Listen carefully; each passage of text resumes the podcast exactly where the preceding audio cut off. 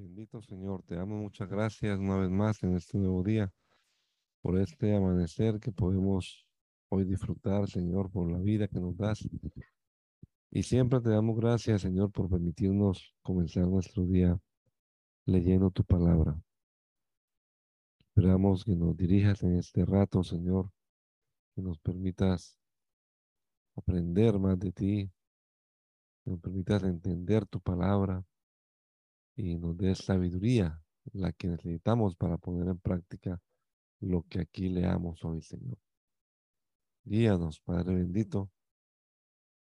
Te lo rogamos en el nombre de Jesús. Danos entendimiento, Señor. Mucha sabiduría. Gracias, Señor. Amén. Amén. Éxodo capítulo número 11. En la versión Dios habla hoy. El Señor le dijo a Moisés, todavía voy a traer otra plaga sobre el faraón y los egipcios. Después de esto, el faraón no solo va a dejar que ustedes salgan, sino que él mismo los va a echar de aquí. Pero ahora diles a los israelitas, hombres y mujeres que pidan a sus vecinos y vecinas objetos de oro y plata el Señor hizo que los egipcios fueran muy amables con los israelitas. Además, los funcionarios del faraón consideraban a Moisés como un hombre extraordinario. Y lo mismo pensaban todos en Egipto. Moisés dijo al faraón, Así ha dicho el Señor, a la medianoche pasaré por todo Egipto. Y morirá el hijo mayor de cada familia egipcia desde el hijo mayor de la casa del faraón que ocupa el trono hasta el hijo mayor de la esclava que trabaja en el molino. También morirán todas las primeras crías de los animales. En todo Egipto habrá gritos de dolor como nunca los ha habido, ni los volverá a ver. Y para que sepan ustedes que el Señor hace diferencia entre egipcios e israelitas, ni siquiera le ladrarán los perros a ningún hombre o animal de los israelitas. Entonces vendrán a verme todos estos funcionarios tuyos y de rodillas me pedirán, váyanse tú y toda la gente que te sigue. Antes de eso no me iré. Y muy enojado Moisés salió de la presencia del faraón. Después el Señor le dijo a Moisés, el faraón no les va a hacer caso a ustedes. Y así serán más las maravillas que yo haré en Egipto.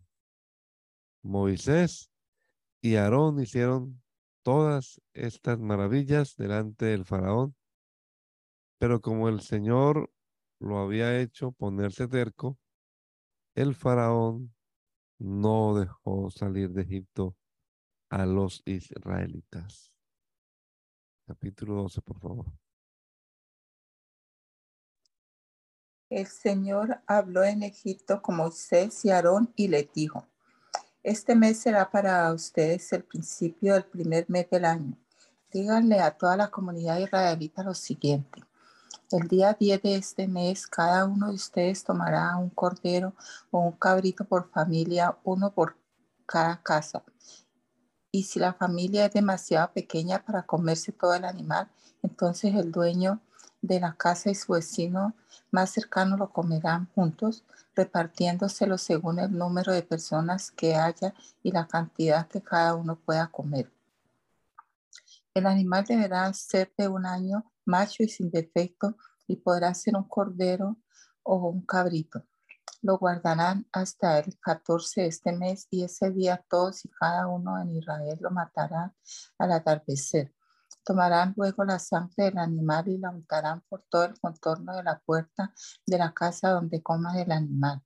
Esa noche comerán la carne asada al fuego con hierbas amargas y pan sin levadura. No coman ni un solo pedazo crudo o hervido.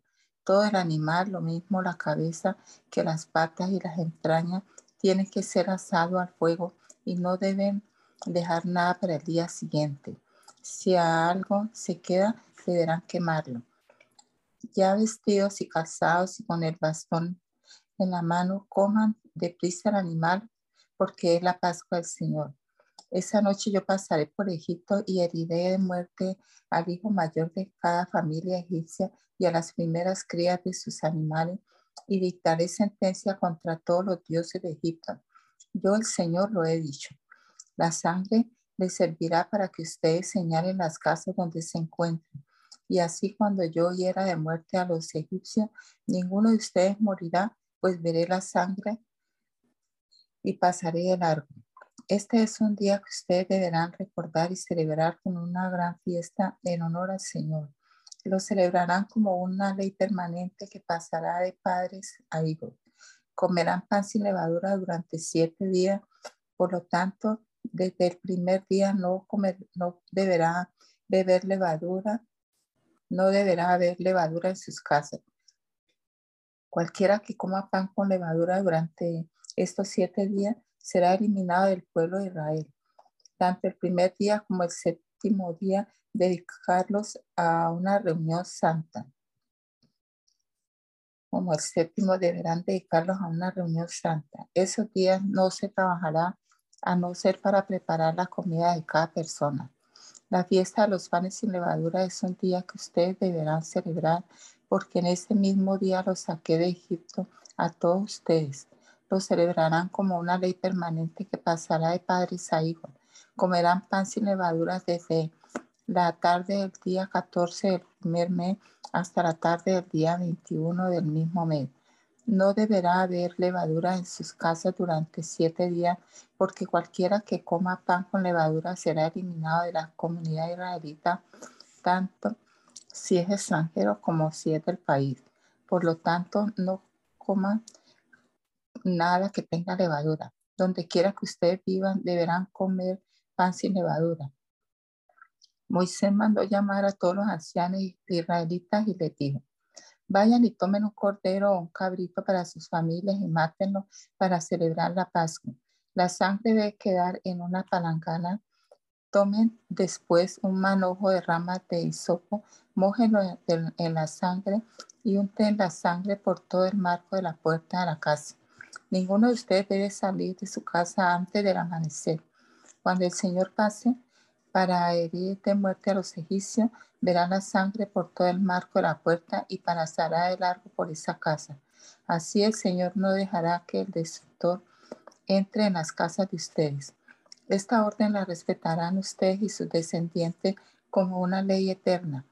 Cuando ustedes hayan entrado en la tierra que el Señor les va a dar, tal como lo ha prometido, deberán seguir celebrando esta ceremonia.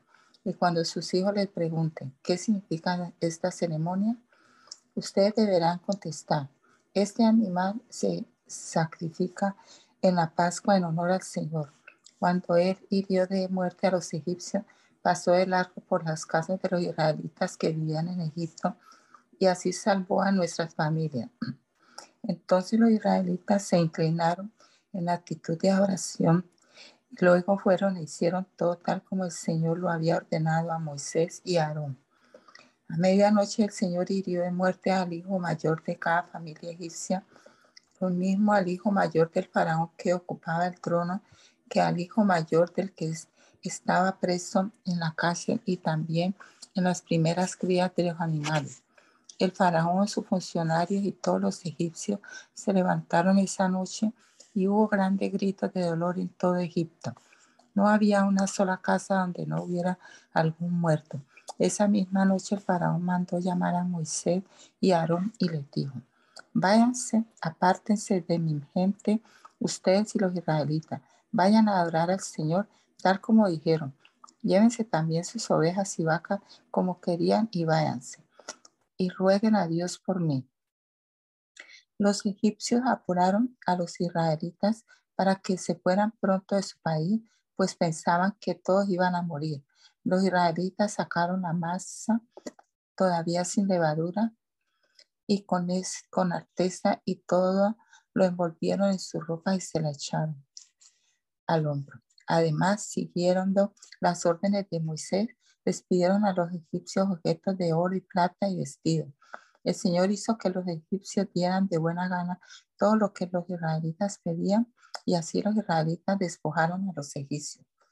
Los israelitas salieron de Ramsés a Sucot, sin contar mujeres y niños, eran como 600 mil hombres de a pie en edad militar. Con ellos se fue muchísima gente de toda clase, además de muchas ovejas y vacas. Como no habían tenido tiempo de preparar comida, pues los egipcios los habían echado de su país, hicieron tortas y levaduras con la masa que habían sacado de Egipto, la cual estaba sin fermentar. Los israelitas habían vivido en Egipto 430 años y el mismo día en que se cumplieron los 430 años, todos los ejércitos del Señor salieron de aquel país. En esa noche el Señor, esa noche el Señor estuvo vigilante para sacarlos de Egipto. Esa es la noche del Señor, la noche en que en su honor los israelitas también deberán, deberán estar vigilantes generación tras generación. El Señor les dijo a Moisés y a Aarón, esta es la ley para la Pascua. Ningún extranjero podrá comer del animal sacrificado, pero el esclavo comprado por dinero sí podrá comer de él si ha, ha circuncidado antes. Ningún extranjero, ya sea que esté de paso o que viva como asalariado, podrá comer del animal, del cual deberá comerse en una sola casa. No se sacará de la casa ni un solo pedazo de carne del animal sacrificado, ni se le quedará, quebrarán los huesos. Esto lo hará toda la comunidad israelita. Sin embargo, si un extranjero vive entre ustedes y quiere celebrar la Pascua en honor del Señor, primero ha de hacer que se circunciden todos los hombres de su familia y después podrá celebrarla, pues entonces será como los nacidos en el país pero no podrá comer del animal nadie que no esté circuncidado. La misma ley aplicará a los nacidos en el país y a los extranjeros que vivan entre ustedes. Los israelitas lo hicieron todo tal como el Señor se lo había ordenado a Moisés y Aarón. Aquel mismo día el Señor sacó a Egipto de Egipto a los ejércitos israelitas.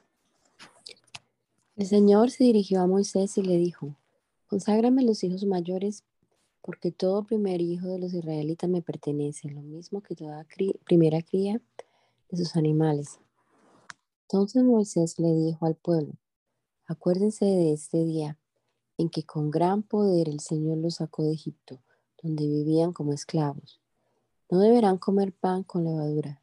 Ustedes salen este día en el mes de Abib y en este mismo mes deberán celebrar la fiesta una vez que el Señor los haya llevado a la tierra donde la leche y la miel corren como el agua, es decir, el país de los cananeos, hititas, amorreos, hebeos y jebuseos, que ya había prometido a sus antepasados que se los daría a ustedes.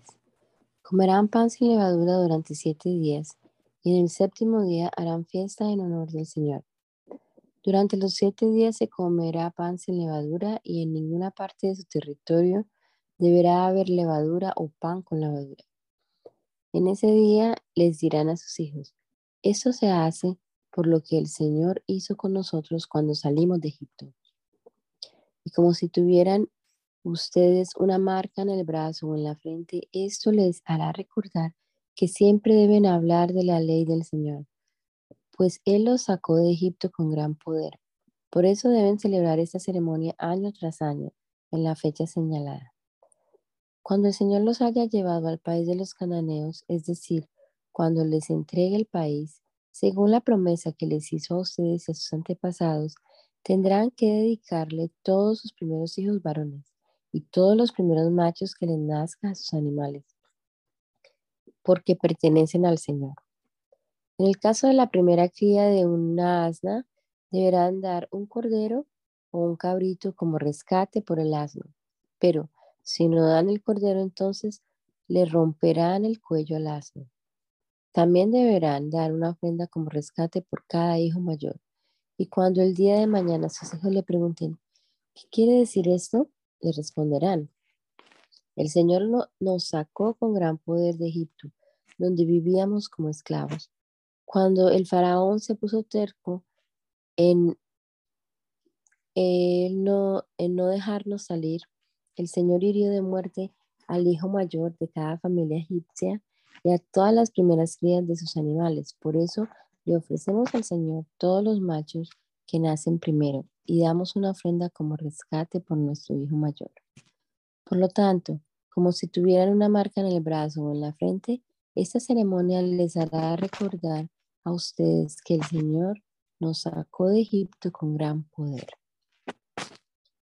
Cuando el faraón salió, ah, perdón, cuando el faraón dejó salir al pueblo israelita, Dios no los llevó por el camino que va al país de los filisteos, que era el más directo, pues pensó que los israelitas no querrían pelear cuando tuvieran que hacerlo y que preferirían regresar a Egipto. Por eso les hizo dar un rodeo por el camino del desierto que lleva al Mar Rojo. Los israelitas salieron de Egipto formados como un ejército. Moisés se llevó consigo los restos de José, pues José había hecho que los hijos de Israel le prometieran hacerlo así. Les había dicho, en verdad, Dios vendrá a ayudarlos y cuando eso suceda, ustedes deben llevarse mis restos de aquí. Los israelitas salieron de Sucot y acamparon en Etam, donde comienza el desierto. De día el Señor los acompañaba en una columna de nube para señalarles el camino y de noche en una columna de fuego para alumbrarlos. Así pudieron viajar día y noche. La columna de nube siempre iba delante de ellos durante el día, la columna de fuego durante la noche.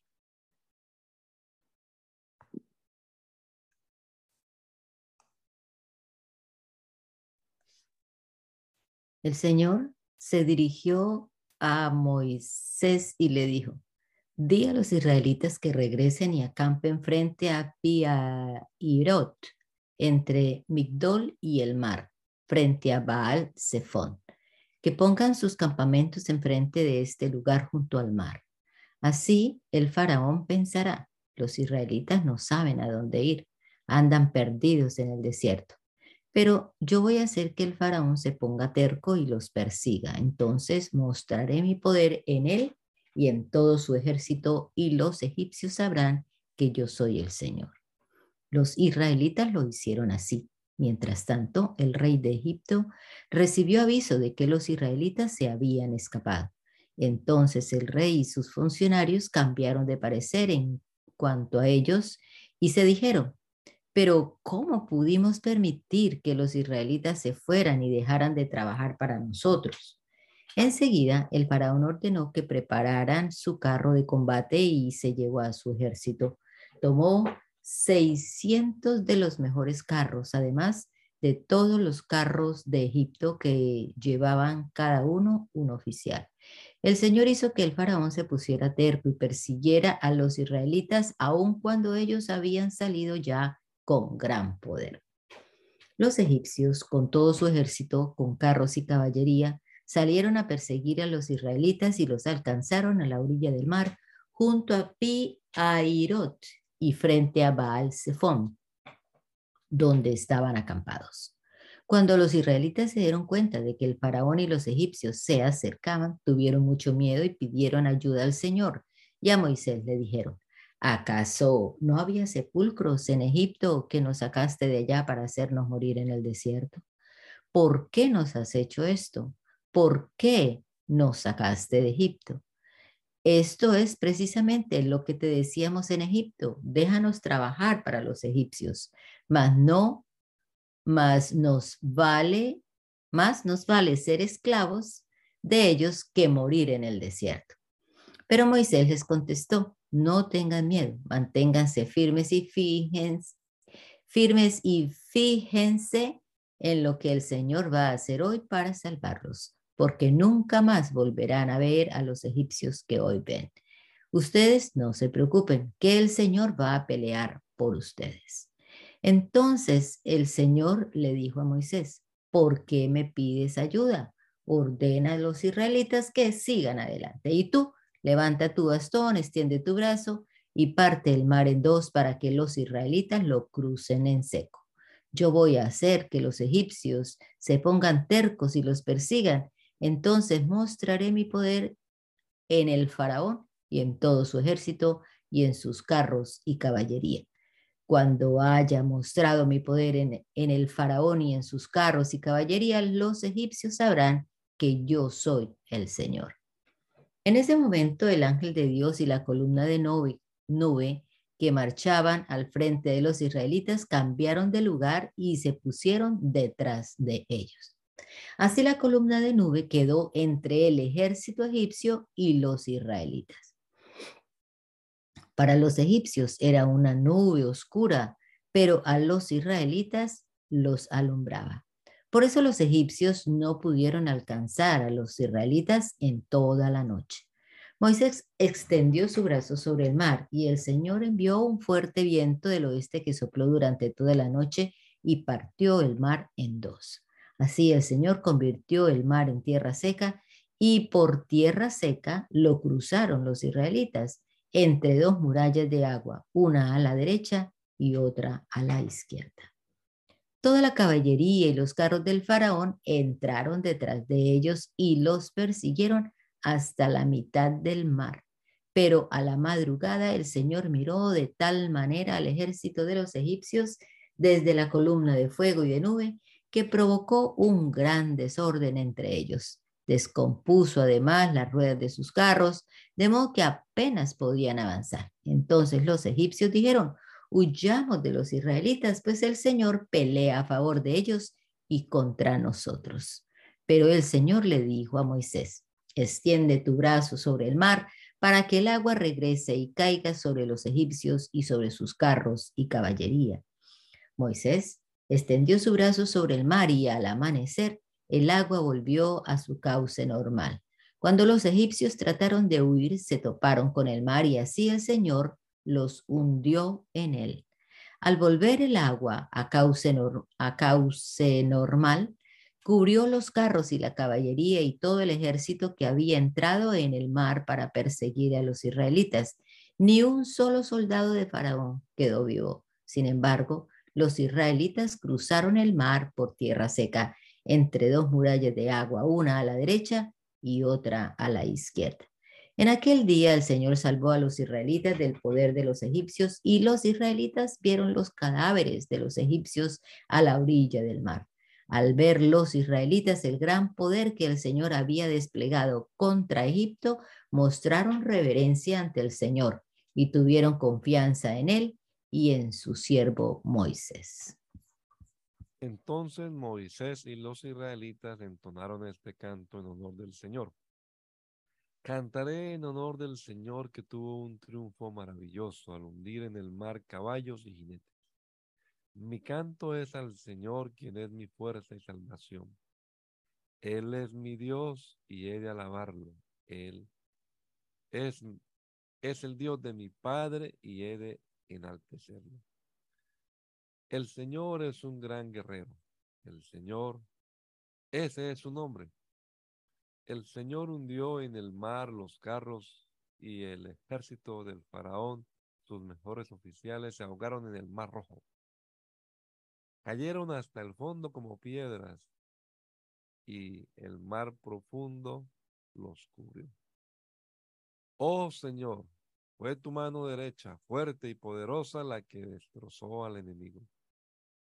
Con tu gran poder aplastaste a los que se enfrentaron contigo. Se encendió tu enojo y ellos ardieron como paja. Soplaste con furia y el agua se amontonó. Las olas se levantaron como un muro. El centro del mar profundo se quedó inmóvil.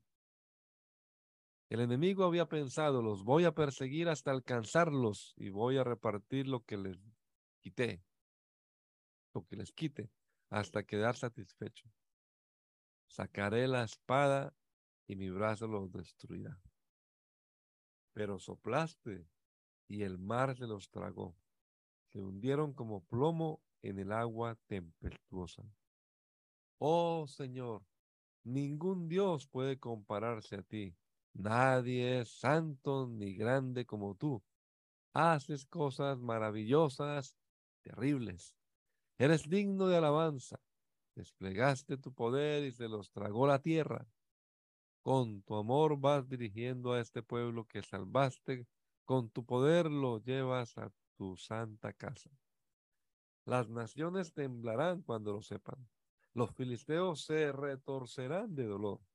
Los capitanes de Edom se quedarán sin aliento.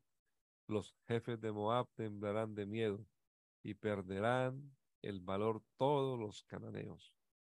Oh Señor, que se asusten, que tengan miedo, que se queden como piedras por la fuerza de tu brazo, hasta que hayas pasado, hasta que haya pasado tu pueblo, el pueblo que has hecho tuyo.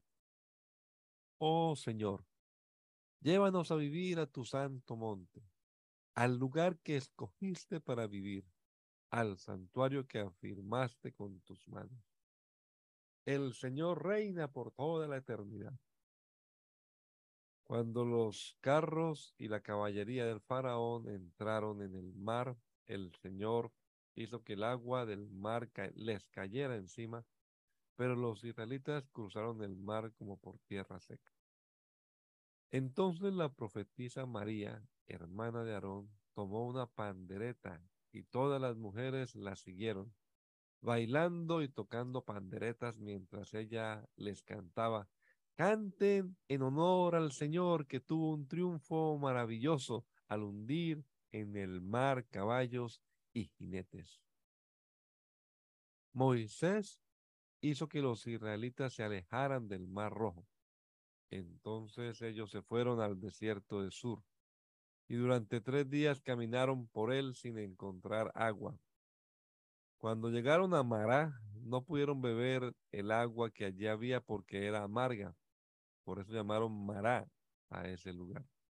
La gente empezó a hablar mal de Moisés y se preguntaban, ¿qué vamos a beber? Entonces Moisés pidió ayuda al Señor y él le mostró un arbusto. Moisés echó el arbusto al agua y el agua se volvió dulce. Allí el Señor los puso a prueba y les dio una ley y una norma de conducta. Les dijo, si ponen ustedes toda su atención en lo que yo el Señor su Dios les digo, y si hacen lo que a mí me agrada, obedeciendo mis mandamientos y cumpliendo mis leyes, no les enviaré ninguna de las plagas que envié sobre los egipcios, pues yo soy el Señor el que los sana a ustedes. Después llegaron a Elim, donde había doce manantiales de agua y setenta palmeras, y allí acamparon junto al agua. Toda la comunidad israelita salió de Elim y llegó al desierto de Sin, que está entre Elim y Sinaí. Era el día 15 del mes segundo después de su salida de Egipto. Allí en el desierto todos ellos comenzaron a murmurar contra Moisés y Aarón y les decían, ojalá el Señor nos hubiera hecho morir en Egipto. Allá nos sentábamos junto a las ollas de carne y comíamos hasta llenarnos pero ustedes nos han traído al desierto para matarnos de hambre a todos. Entonces el Señor le dijo a Moisés, voy a hacer que le llueva comida del cielo. La gente deberá salir cada día y recogerá solo lo necesario para ese día. Quiero ver quién obedece mis instrucciones y quién no. El sexto día, cuando preparen lo que van a llevar a casa, deberán recoger el doble de lo que recogen cada día. Moisés y Aarón dijeron entonces a los israelitas, por la tarde sabrán ustedes que el Señor fue quien los sacó de Egipto y por la mañana verán la gloria del Señor, pues han oído que ustedes murmuran contra él. Porque ¿quiénes somos nosotros para que ustedes nos critiquen? Y Moisés añadió, por la tarde el Señor les va a dar carne para comer y por la mañana les va a dar pan en abundancia, pues ha oído que ustedes murmuraron contra él. Porque ¿quiénes somos nosotros? Ustedes no han murmurado contra nosotros, sino contra el Señor. Luego Moisés le dijo a Aarón, Di a todos los israelitas que se acerquen a la presencia del Señor, pues Él ha escuchado sus murmuraciones. En el momento en que Aarón estaba hablando con los israelitas, todos ellos miraron hacia el desierto y la gloria del Señor se apareció en una nube. Y el Señor se dirigió a Moisés y le dijo, he oído murmurar a los israelitas, habla con ellos y diles, al atardecer ustedes comerán carne y por la mañana comerán pan hasta quedarse satisfechos. Así sabrán que yo soy el Señor su Dios. Aquella misma tarde vinieron codornices las cuales llenaron el campamento y por la mañana había una capa de rocío alrededor del campamento. Después que el rocío se hubo evaporado, algo muy fino parecido a la escarcha quedó sobre la superficie del desierto. Como los israelitas no sabían lo que era, al verlo se decían unos a otros, ¿y esto qué es? Y Moisés les dijo, este es el pan del cielo que el Señor le da este es el pan que el Señor le da como alimento. Y esta es la orden que ha dado el Señor. Recoja cada uno de ustedes lo que necesita para comer y según el número de personas que haya en su casa, tome más o menos dos litros por persona. Los israelitas lo hicieron así. Unos recogieron más, otros menos, según la medida acordada y ni le sobró al que había recogido mucho, ni le faltó al que había recogido poco. Cada uno había recogido la cantidad que necesitaba para comer. Luego Moisés le dijo, nadie debe dejar nada para el día siguiente. Sin embargo, algunos de ellos no hicieron caso a Moisés y dejaron algo para el otro día, pero lo que guardaron se llenó de gusanos y apestaba. Entonces Moisés se enojó con ellos cada uno recogía por la mañana lo que necesitaba para comer, pues el calor del sol lo derretía.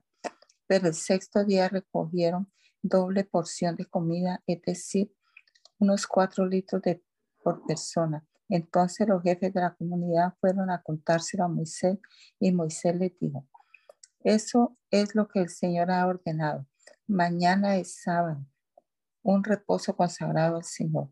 Cocinen hoy lo que tengan que cocinar y hiervan lo que tengan que hervir y guarden para mañana todo lo que les sobre.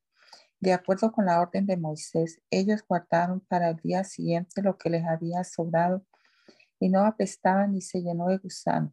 Entonces Moisés dijo, cómanlo hoy que es el sábado consagrado al Señor, pues en este día no encontrarán ustedes nada en el campo podrán recogerlo durante seis días, pero el séptimo día, que es sábado, no habrá nada. Algunos de ellos salieron el séptimo día a recoger algo, pero no encontraron nada. Entonces el Señor le dijo a Moisés, ¿hasta cuándo van ustedes a seguir desobedeciendo mis mandamientos y mis enseñanzas? Tomen en cuenta que yo, el Señor, les he dado un día de reposo. Por eso el sexto día le doy comida para dos días. Así que el séptimo día cada uno debe quedarse en su casa y no salir de ella. Entonces la gente reposó el día séptimo. Los israelitas llamaron maná a lo que recogían. Era blanco como semilla de cilantro y dulce como hojuelas con miel. Después Moisés dijo, esta es la orden que ha dado el Señor. Llenen de maná una medida de dos litros y guárdenla para sus descendientes para que vean la comida que yo les di a ustedes en el desierto cuando los saqué de Egipto. A Aarón le dijo, toma una canasta y pon en ella unos dos litros de maná.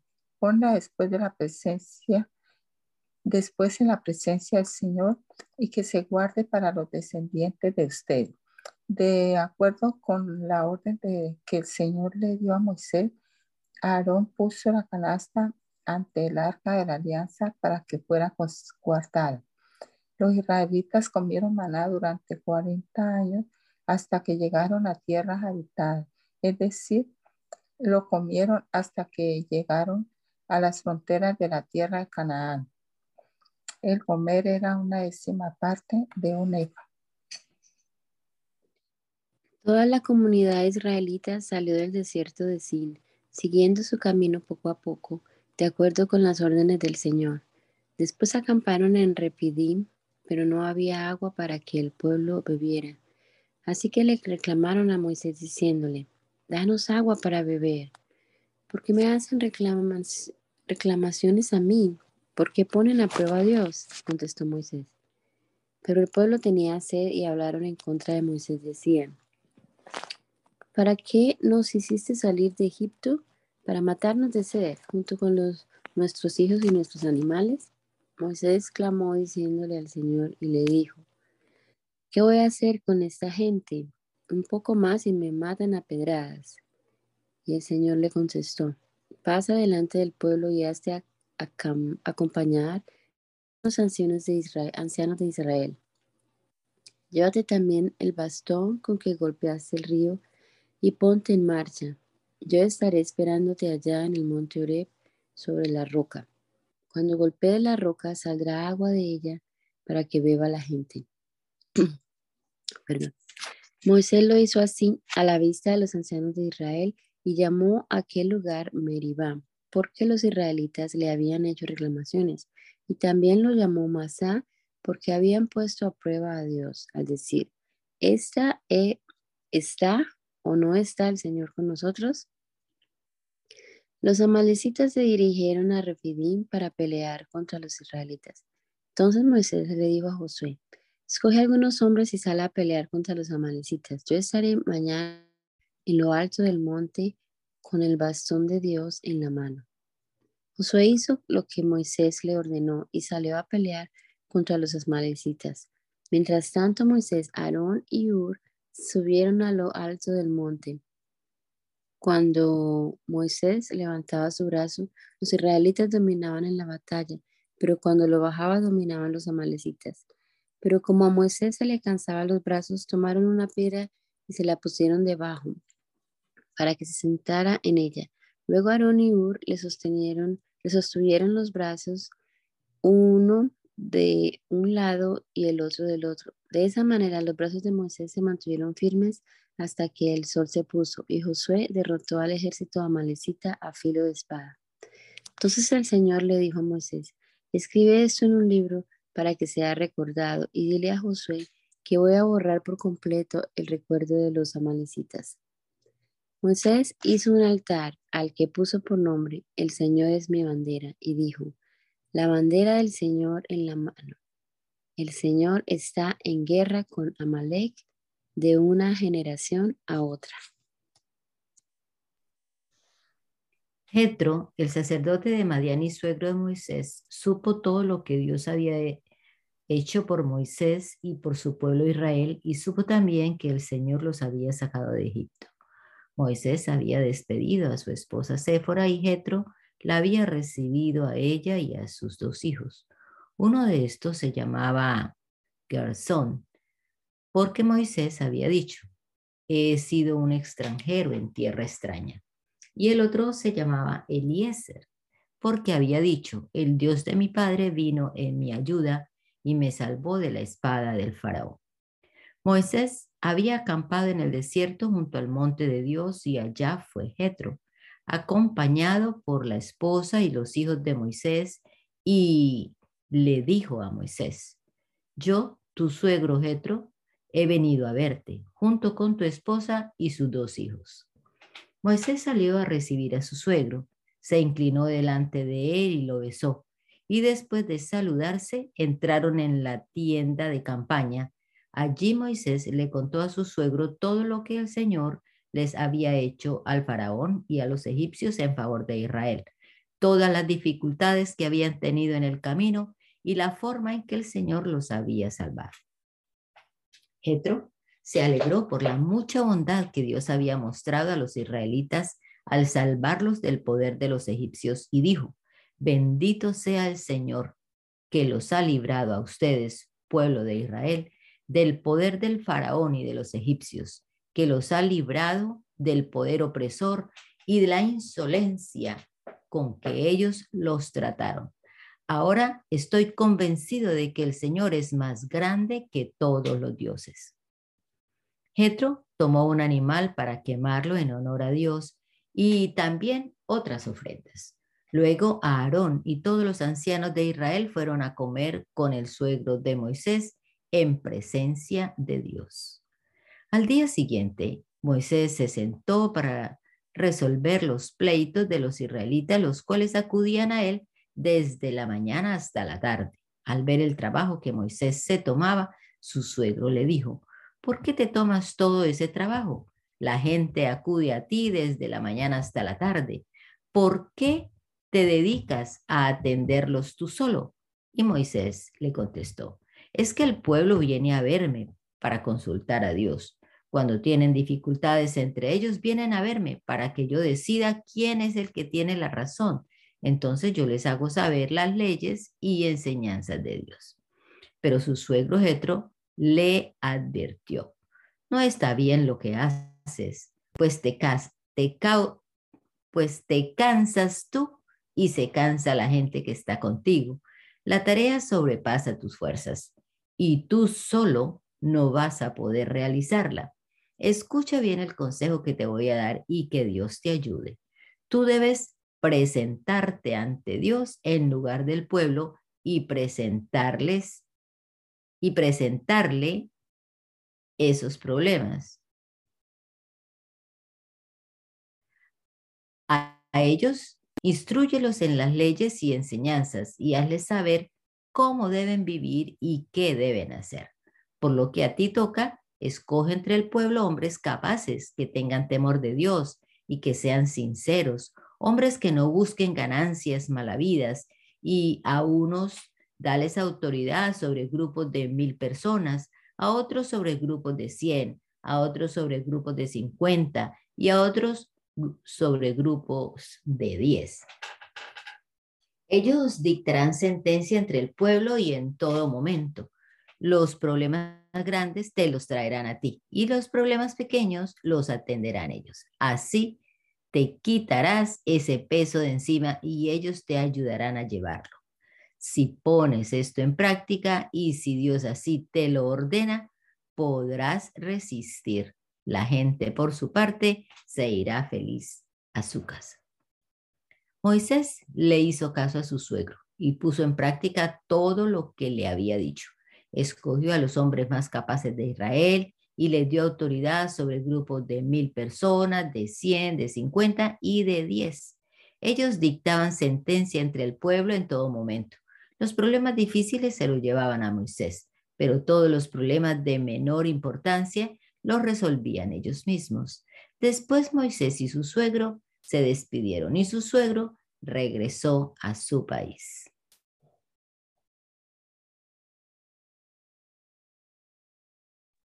Los israelitas llegaron al desierto del Sinaí al tercer mes de haber salido de Egipto. Después de salir de Refidín, llegaron al desierto del Sinaí y acamparon allí mismo frente al monte. Allí Moisés subió a encontrarse con Dios, pues el Señor lo llamó desde el monte y le dijo, anúnciales estas mismas palabras a los descendientes de Jacob, a los israelitas. Ustedes han visto lo que yo hice con los egipcios y cómo los he traído a ustedes a donde yo estoy, como si vinieran sobre las alas de un águila. Así que si ustedes me obedecen en todo y cumplen mi alianza, serán mi pueblo preferido entre todos los pueblos pues toda la tierra me pertenece. Ustedes me serán un reino de sacerdotes, un pueblo consagrado a mí. Diles todo esto a los israelitas. Moisés fue y llamó a los ancianos del pueblo y les expuso todo lo que el Señor le había ordenado. Entonces los israelitas contestaron a una voz, haremos todo lo que el Señor ha ordenado. Moisés llevó entonces al Señor la respuesta del pueblo y el Señor le dijo, mira, Voy a presentarme ante ti en medio de una nube espesa, para que la gente me oiga hablar contigo y así tengan siempre confianza en ti. Moisés le repitió al pueblo la respuesta del Moisés le repitió al Señor la respuesta del pueblo y el Señor le dijo, Ve y prepara al pueblo hoy y mañana para que me rinda culto. Deben lavarse la ropa, y prepararse para pasado mañana, porque pasado mañana bajaré yo el Señor al monte Sinaí a la vista de todo el pueblo. Pon límites alrededor del monte para que la gente no pase. y diles que respeten el monte y que no suban a él ni se acerquen a sus alrededores, porque todo lo que el que se acerque será condenado a muerte. Pero nadie debe ponerle la mano encima, sino que tendrán que matarlo a pedradas o a flechazos. No importa si es hombre o un animal, no se le deberá dejar con vida. La gente podrá subir al monte solo cuando se oiga el toque del cuerno de carnero. Moisés bajó del monte a preparar al pueblo para que rindiera culto a Dios. La gente se lavó la ropa y Moisés les dijo, prepárense para pasado mañana y mientras tanto no tengan relaciones sexuales. Al amanecer del tercer día hubo relámpagos y truenos, y una espesa nube se posó sobre el monte. Un fuerte sonido de trompetas hizo que todos en el campamento temblaran de miedo. Entonces Moisés llevó al pueblo fuera del campamento para encontrarse con Dios y se detuvieron al pie del monte. Todo el monte Sinaí echaba humo debido a que el Señor había bajado a él en medio del fuego. El humo subía como un como de un horno y todo el monte temblaba violentamente. El sonido de trompetas fue haciéndose cada vez más fuerte. Moisés hablaba y Dios le contestaba con voz de trueno. El Señor bajó a la parte más baja, bajó a la parte más alta del monte Sinaí y le pidió a Moisés que subiera a ese mismo lugar. Moisés subió y el Señor le dijo, baja y adviértele a la gente que no pase del límite ni trate de verme, no sea que muchos de ellos caigan muertos. Aún los sacerdotes que pueden acercarse a mí deberán purificarse, no sea que yo haga destrozos entre ellos. Moisés le contestó al Señor, el pueblo no se atreverá a subir al monte Sinaí, pues tú nos ordenaste ponerle un límite y declararlo sagrado. Pero el Señor le dijo, anda, baja. Después subirás con Aarón pero los sacerdotes y el pueblo no deben pasar del límite para subir a donde yo estoy, no sea que yo haga destrozos entre ellos. Moisés bajó y repitió esto a los israelitas. Dios habló y dijo todas estas palabras. Yo soy el Señor tu Dios que te sacó de Egipto donde eras esclavo. No tengas otros dioses aparte de mí. No te hagas ningún ídolo ni figura de lo que hay arriba en el cielo, ni de lo que hay abajo en la tierra, ni de lo que hay en el mar debajo de la tierra. No te inclines delante de ellos ni les rindas cultos, porque yo soy el Señor tu Dios, Dios celoso que castiga la maldad de los padres que me odian en sus hijos, nietos y bisnietos pero que trato con amor por mil generaciones a los que me aman y cumplen mis mandamientos. No hagas mal uso del, nombre del Señor tu Dios, pues Él no dejará sin castigo al que use mal su nombre. Acuérdate el sábado para consagrarlo al Señor. Trabaja seis, seis días y haz en ellos todo lo que tengas que hacer, pero el séptimo día es de reposo consagrado al Señor tu Dios. No hagas ningún trabajo en ese día, ni tampoco tu hijo, ni tu hija, ni tu esclavo, ni tu esclava, ni tus animales, ni el extranjero que viva contigo. Porque el Señor hizo en seis días el cielo, la tierra, el mar y todo lo que hay en ellos, y descansó el día séptimo. Por eso el Señor bendijo el sábado y lo declaró día consagrado, día sagrado. Honra a tu padre y a tu madre para que vivas una larga vida en la tierra que te da el Señor tu Dios. No mates, no cometas adulterio, no robes, no digas mentiras en perjuicio de tu prójimo. No codicies la casa de tu prójimo, no codicies su mujer, ni su esclavo, ni su esclava, ni su buey, ni su asno, ni nada que le pertenezca. Todos los israelitas fueron testigos de los truenos y relámpagos, del sonido de trompetas y del modo monte envuelto en, humo, pero tenían miedo y se mantenían alejados. Así que le dijeron a Moisés, háblanos tú y obedeceremos, pero que no nos hable Dios, no sea que muramos. Y Moisés le contestó, no tengan miedo, Dios ha venido para ponerlos a prueba y para que siempre sientan temor de Él a fin de que no pequen. Y mientras el pueblo se mantenía alejado, Moisés se acercó a la nube oscura en la que entraba, estaba Dios. El Señor le dijo a Moisés, de lo, di lo siguiente a los israelitas. Ya ustedes han visto que he hablado desde el cielo con ustedes. No hagan ídolos de oro o plata para adorarlos como a mí. Háganme un altar de tierra y ofrézcame en él los animales de sus rebaños y ganado como holocausto y sacrificio de reconciliación. Yo vendré y lo bendeciré en cada lugar en el que yo quiera que se recuerde mi nombre. Y si me hacen un altar de piedras que no sea de piedras blancas labradas,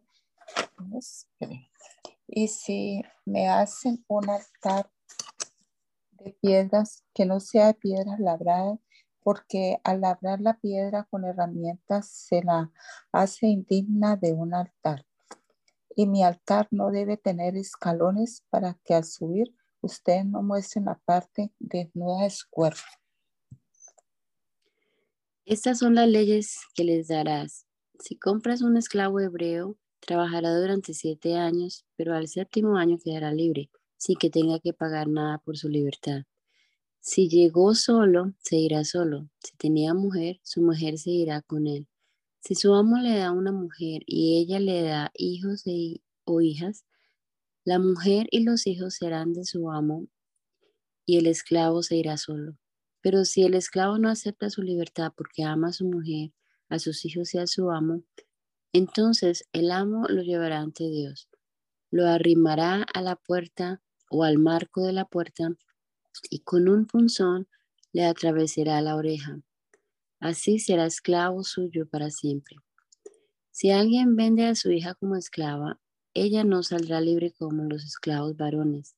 Si el amo decide no tomarla por esposa, porque la muchacha no le gusta, deberá permitir que paguen su rescate.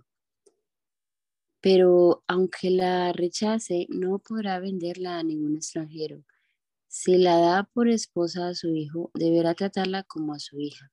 Si toma otra esposa, no deberá reducirle a la primera ni la comida, ni la ropa, ni sus derechos de esposa. Pero si no le da ninguna de estas tres cosas, ella quedará libre, sin tener que pagar nada por su libertad. El que hiera a alguien y lo mate, será condenado a muerte. Pero si no lo hizo a propósito, sino que Dios estaba, estaba sino que de Dios estaba que muriera. Yo le diré después a qué lugar podrá ir a refugiar, refugiarse, refugiarse. Pero al que se enoje con su prójimo y lo mate a sangre fría, lo buscarás aunque se refugien en mi altar y lo condenarás a muerte. El que hiera a su padre o a su madre será condenado a muerte. El que secuestre a una persona, ya sea que la haya vendido o que aún la tenga en su poder, será condenado a muerte. El que insulte a su padre o a su madre será condenado a muerte. En casos de peleas, si un hombre hiere a otro de una piedra, pedrada o de un puñetazo y lo hace caer en cama, pero no lo mata, el que hirió será declarado inocente solo si el herido se levanta y puede salir a la calle con ayuda de un bastón pero tendrá que pagarle las curaciones y el tiempo perdido. Si alguien golpea con un palo a un esclavo o esclava y lo mata, deberá hacérsele pagar su crimen. Pero si vive un día o más, ya no se le castigará, pues el esclavo es de su propiedad. Si dos hombres se pelean y llegan a lastimar a una mujer embarazada, haciéndola abortar, pero sin poner en peligro su vida, el culpable dará pagar de multa lo que el marido de la mujer exija, según la decisión de los jueces. Pero si la vida de la mujer es puesta en peligro, se exigirá vida por vida, ojo por ojo, diente por diente, mano por mano, pie por pie, quemadura por quemadura, herida por herida, golpe por golpe. Si alguien golpea en el ojo a su esclavo o esclava y lo deja tuerto tendrá que darle la libertad a cambio de su ojo. Si le tumba un diente, también tendrá que darle la libertad a cambio de su diente. Si un buey embiste a un hombre o a una mujer y lo mata, se matará al buey a pedradas y no se comerá su carne, pero no se castigará al dueño del buey. Pero si el buey tenía ya la costumbre de embestir y llega a matar a alguien, se le matará a pedradas, lo mismo que al dueño, si es que el dueño lo sabía pero no hacía caso. Si en vez de la pena de muerte le imponen una multa, tendrá que pagar la multa que le impongan a cambio de su vida. Esta misma ley vale en caso de que el embestido sea un muchacho o una muchacha. Y si el buey embiste a un esclavo o a una esclava, se matará al buey a pedradas, y el amo del esclavo o de la esclava se le darán como pago 30 monedas de plata. Si alguien deja abierto un pozo o hace un pozo y no lo tapa, y en él se cae un buey o un asno, el dueño del pozo tendrá que compensar al dueño del animal por esa pérdida, pero podrá quedarse con el animal muerto. Si el buey de alguien embiste y mata al buey de otro hombre, venderán al buey vivo y se repartirán por mitad el dinero y la carne del buey muerto. Pero si se sabe que el buey ha tenido la costumbre de embestir y su dueño no hacía caso, tendrá que compensar al otro dueño con un buey vivo a cambio del muerto y el buey muerto será para él. En caso de que alguien robe un buey o una oveja y lo mate o lo venda, tendrá que pagar cinco reses por el buey y cuatro ovejas por la oveja. Si un ladrón es sorprendido en el momento del robo y se le hiere y muere, su muerte no se considerará un asesinato pero si ya es de día, su muerte sí se considerará un asesinato. El que robe tendrá que pagar el precio de lo que haya robado, pero si no tiene dinero, él mismo será vendido para pagar lo robado. Si se le encuentra el animal robado en su poder y con vida, tendrá que pagar el doble, ya sea un buey, un asno o una oveja. Si alguien suelta a sus animales para que pasten en un campo o viñedo y sus animales pastan en el campo de otro, tendrá que pagar el daño con lo mejor de su propio campo o de su propio viñedo. Si alguien hace fuego y el fuego se extiende a las zarzas y quema el trigo amontonado o el que está por cosechar o toda la siembra, esa persona tendrá que pagar los daños causados por el fuego. Si alguien le confía a otra persona dinero o cosas de valor y a esa persona se lo roban de su propia casa, el ladrón tendrá que pagar el doble si es que lo encuentran. Pero si no lo encuentran, entonces el dueño de la casa será llevado ante Dios para ver si no ha echado mano de lo que el otro le confió. Si alguien se apropia de un buey, un asno, una oveja, una oveja o de algún vestido o cualquier otra cosa que se haya perdido y que alguno reclame como suyos, el caso de esas dos personas se llevará ante Dios y el que resulte culpable pagará el doble al otro. Si alguien le confía a otra persona un asno, un buey o una oveja o cualquier otro animal y ese animal muere o es lastimado o es robado sin que nadie lo vea, esa persona hará un juramento al dueño en el nombre del Señor de que no echó mano de lo que el otro le confió. El dueño aceptará su palabra y el otro no pagará nada. Pero si le robaron el animal ante sus propios ojos, tendrá que pagárselo al dueño. Si el animal fue despedazado por un animal salvaje, para no pagar nada se deberán presentar como pruebas los restos del animal muerto. Si alguien pide a otro que le preste un animal y el animal muere o resulta lastimado sin estar presente el dueño, el que lo pidió prestado, prestado tendrá que pagar el daño. Pero si el dueño está presente, no tendrá que pagar nada. Si el animal había sido alquilado, el costo del alquiler será el único pago. En caso de que alguien seduzca a una mujer virgen que no esté comprometida y la deshonre, tendrá que pagar la compensación acostumbrada y casarse con ella. Aún si el padre de la joven no quiere dársela como esposa, tendrá que pagar la dote que se acostumbra a dar por una mujer virgen. No dejes con vida a ninguna hechicera. El que se entregue a actos sexuales con animales será condenado a muerte. El que ofrezca sacrificios a otros dioses en vez de ofrecérselos solamente al Señor será condenado a muerte. No maltrates ni oprimas al extranjero porque ustedes también fueron extranjeros en Egipto. No maltrates a las viudas ni a los huérfanos, porque si los maltratas y ellos me piden ayuda, yo iré en su ayuda y con gran furia, a golpe de espada, les quitaré a ustedes la vida. Entonces, quienes se quedaran viudas y huérfanos serán las mujeres y los hijos. Entonces, quienes se quedarán viudas y huérfanos serán las mujeres y los hijos de ustedes. Si le prestas dinero a alguna persona pobre de mi pueblo que viva contigo, no te portes con ella como un prestamista, ni le cobres intereses. Si esa persona te da su ropa como garantía del préstamo, devuélvesela al ponerse el sol, porque esa ropa es lo único que tiene para protegerse del frío. Si no, ¿sobre qué va a acostarse? Y si él me pide ayuda, en su ayuda iré, porque yo sé tener compasión. Nunca ofendas a Dios ni maldigas al que gobierna a tu pueblo. No tardes en traerme ofrendas de todas tus cosechas y de todo tu vino. Tu primer hijo me lo darás, lo mismo que la primera cría de tus vacas y de tus ovejas. Pueden quedarse siete días con su madre, pero a los ocho días de nacidos me los darás.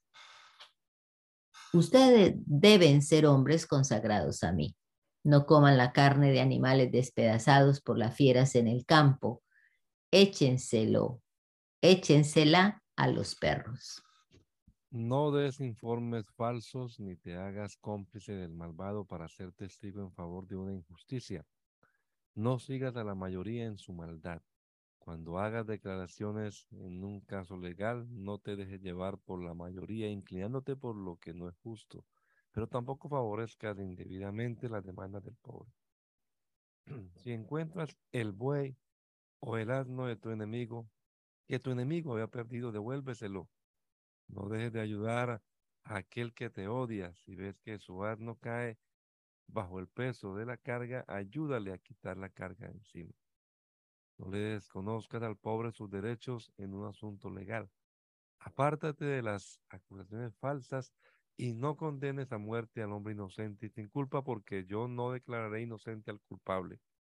No aceptes soborno, porque el soborno vuelve ciegos a los hombres y hace que los inocentes pierdan el caso. No oprimas al extranjero, pues ustedes fueron extranjeros en Egipto y saben lo que es vivir en otro país. Cultiva la tierra y recoge las cosechas durante seis años, pero el séptimo año no la cultives déjala descansar para que la gente pobre de tu país coma de ella y para que los animales salvajes se la coman, te coman lo que sobre. Haz lo mismo con tus viñedos y tus olivos. Haz durante seis años, eh, haz durante seis días todo lo que tengas que hacer, pero descansa el día séptimo para que descansen también tu buey y tu asno y recobren sus fuerzas tu esclavo y el extranjero cumplan con todo lo que les he dicho y que jamás escuche en labios de ustedes el nombre de otros dioses. Haz fiesta en mi honor tres veces al año. Celebra la fiesta del pan sin levadura y de acuerdo con lo que te he ordenado, come en ella pan sin levadura durante siete días. La fecha señalada es el mes de Abid, porque en ese mes saliste de Egipto y nadie podrá venir a verme si no trae algo Celebra también la fiesta de la cosecha, de los primeros frutos de lo que sembraste en el campo, lo mismo que la fiesta de la cosecha de fin de año, cuando coseches todo lo que hayas sembrado.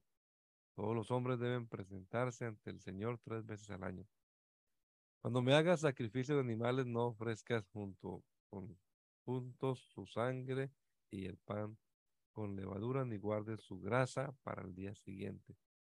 Los mejores primeros frutos de tu tierra debes llevarlos al templo del Señor tu Dios. No cocines cabritos en la leche de su madre. Mira, yo enviaré mi ángel delante de ti para que te cuide en el camino y te lleve al lugar que te he preparado. No te alejes de él, obedécelo y no le seas rebelde, porque él actúa en mi nombre y no perdonará los pecados de ustedes. Pero si de veras le obedeces y haces todo lo que yo he ordenado, seré enemigo de tus enemigos y me opondré a quienes se te oponen. Mi ángel irá delante de ti y te llevará al país de los amorreos, hititas, fereceos, cananeos, hebeos, jebuseos, a quienes yo arrancaré de raíz. No sigas el mal ejemplo de estos pueblos, no te arrodilles ante sus dioses ni los adores, al contrario, destruye por completo sus ídolos y piedras sagradas. Adora al Señor tu Dios, y Él bendecirá tu pan y tu agua. Yo alejaré de ti la enfermedad, y haré que no mueras antes de tiempo. No habrá en tu país ninguna mujer que aborte o que sea estéril. Yo haré que se extiendan el miedo y los gritos de angustia delante de ti en cualquier nación por donde pases, y haré que tus enemigos huyan de ante ti. Haré que el pánico se extienda a tu paso y así huirán de tu presencia los hebeos, los hititas, los cananeos. No los arrojaré de tu presencia en un año para que la tierra no se eche a perder ni se aumenten los animales salvajes y te hagan daño. Los arrojaré de tu presencia poco a poco hasta que tengas muchos hijos y tomes posesión de la tierra.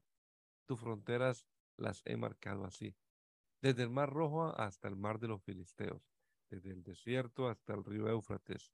Yo he puesto en tus manos a los habitantes de este país y tú los arrojarás de tu presencia. No entres en tratos con ellos ni con sus dioses, ni los dejes quedarse en tu país, para que no te hagan pecar contra mí pues llegarías a adorar a sus dioses y eso sería tu perdición. Amén. Hermana Luz, ¿puede terminar en oración, por favor? Amén. Señor Jesús, te damos gracias, Señor, por esta nueva semana que nos permites leer tu santa palabra, Señor. Gracias, Padre eterno, porque podemos conocerte y saber, Señor, todo lo que debemos de obedecerte a ti, recordando siempre tus leyes, Señor, tus pensamientos, tus deseos para con nosotros, Señor.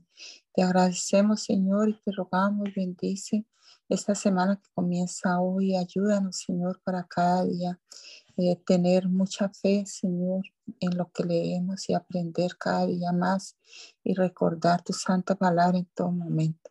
Te doy gracias, Señor, por los hermanos, por los pastores y te pido tu bendición para todos nosotros. Gracias, Señor Jesús. El Señor los bendiga a todos, hermanos.